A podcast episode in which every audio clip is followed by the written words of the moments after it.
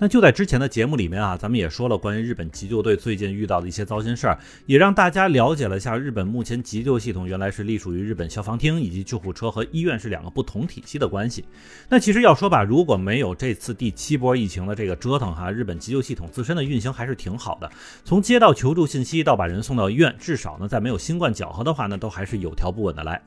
但毕竟啊，生活里不只有新冠病毒这个事儿哈，还有很多正经的这个着急的病症或者突发的受伤情况等等之类。可就是在这个时候，问题就来了。由于目前的感染情况仍旧十分不乐观哈，而不少治疗其他疾病的医院呢，却没有专门的这种隔离病房，所以在近一段时间里呢，就经常可以看到能找到救护车，但是却找不到可以收治病人的医院。并且这个事儿呢，还真的不是个一般矛盾啊，因为就在今年七月下旬的时候，日本东京这边一位八十多岁的老人就因为感染新冠之后又出现了重症化的问题。那就在救护车拉着这名老人转了好。大一圈之后都没有找到能够收治的医院，最后呢就只好把老人送回家了。而这件事情的结果也真的是让人感到非常遗憾，那就是在第二天的时候，这名老人就被人发现在家中去世了，并且无独有偶，到了八月上旬的时候，神奈川县镰仓市的一位九十多岁老太太也是因为和上面相同的问题，在被救护车拉走转了几圈之后，只能送回到家中进行等待。但是第二天的时候，这名老太太就被家人发现已经停止了呼吸。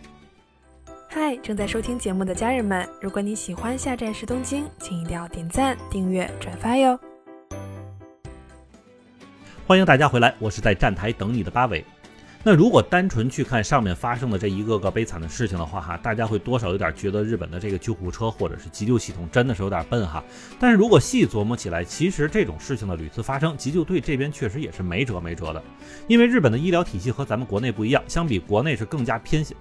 相比咱们国内更加偏向于集中医疗的方式呢，日本的医院和诊所等等设施是十分分散的。也就是说，一大堆小诊所、小医院成为了民众初步进行治疗诊断的地方。但同时呢，这些医疗机构并不具备类似像住院呀、手术等等这些功能，所以就所以就更别说再准备几台救护车等着急救了。而也就是这个原因哈，所以将急救系统统一放在各地消防厅来进行管理，然后在有急救任务的时候呢，消防厅这边呢也会优先最近具有急救门诊的医院来进行医治。而作为医院一方呢，虽然有拒绝收。收治的权利，但是一般而言，只要不是那种确定自己没能力治的病哈，也就都会收治。因为如果多次拒绝收治，或者让医疗协会认为医院这边是在挑病人的话，那么就有可能会被惩处，甚至吊销执照。不过这个问题在新冠病毒疫情期间就显得特别没办法了，因为并不是所有的医院都具有急救能力，而有急救能力的医院呢，也并不是所有都有这个隔离治疗设施，或者说是隔离设施没有那么多。所以如果病患真的在救护车上被发现感染有新冠病毒阳性的话呢，那么这个医院这边还真的是有可能不敢接啊，毕竟。同时还有不少其他的病人在。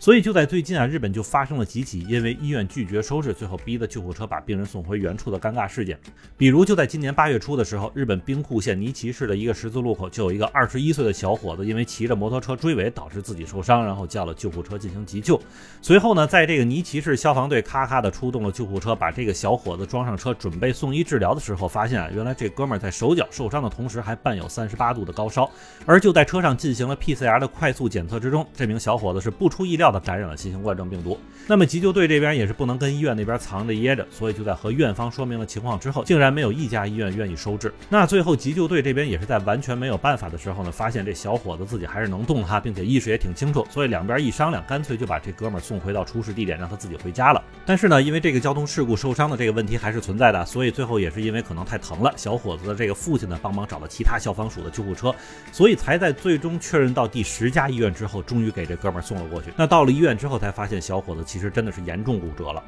实际上，最近日本类似的事情也真的是不少啊。因为就在这类事情的奇葩程度都引起了日本媒体的注意的时候呢，就有媒体开始跟着救护车出动去采访调查目前的这个送医问题了。并且就在采访调查期间，记者所跟随的一台救护车呢，就接到了一位居住在名古屋市的一个女性的求助电话。而根据病患自己的描述是呢，自己是一名这个新冠病毒感染者的密切接触者，并且自己已经是发烧到了三十八摄氏度的情况。那随后救援队这边就赶紧在车上把全套防护服什么都穿好了。随后同时呢，就就在去找能够收治的医院，最终是在救护车确认了大约十五家医院之后，才找到了一家同意收治的。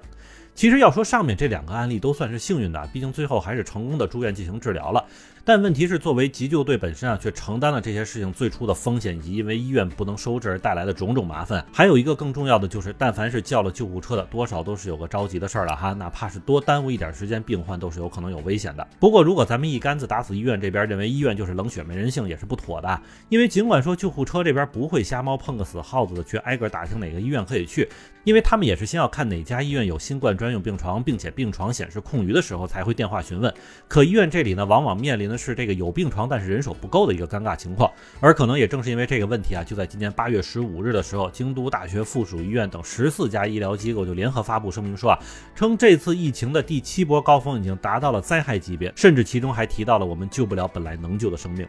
所以可见啊，如果单纯理解新冠是一个大号流感，确实是非常不科学的。因为就算是新冠本身对人的致死率并不高，但是由此而来的对于社会医疗体系的影响可以说是非常的严重，并且就像是上面几家医院联合声明所说的那样，本来能够救治的病人却没有得到有效救治的机会。那么不管怎么样哈，希望这场病毒灾害能够赶紧平息，让社会恢复到正常的运行状态吧。那么好，感谢大家收听下站时东京，我是在站台等你的八尾。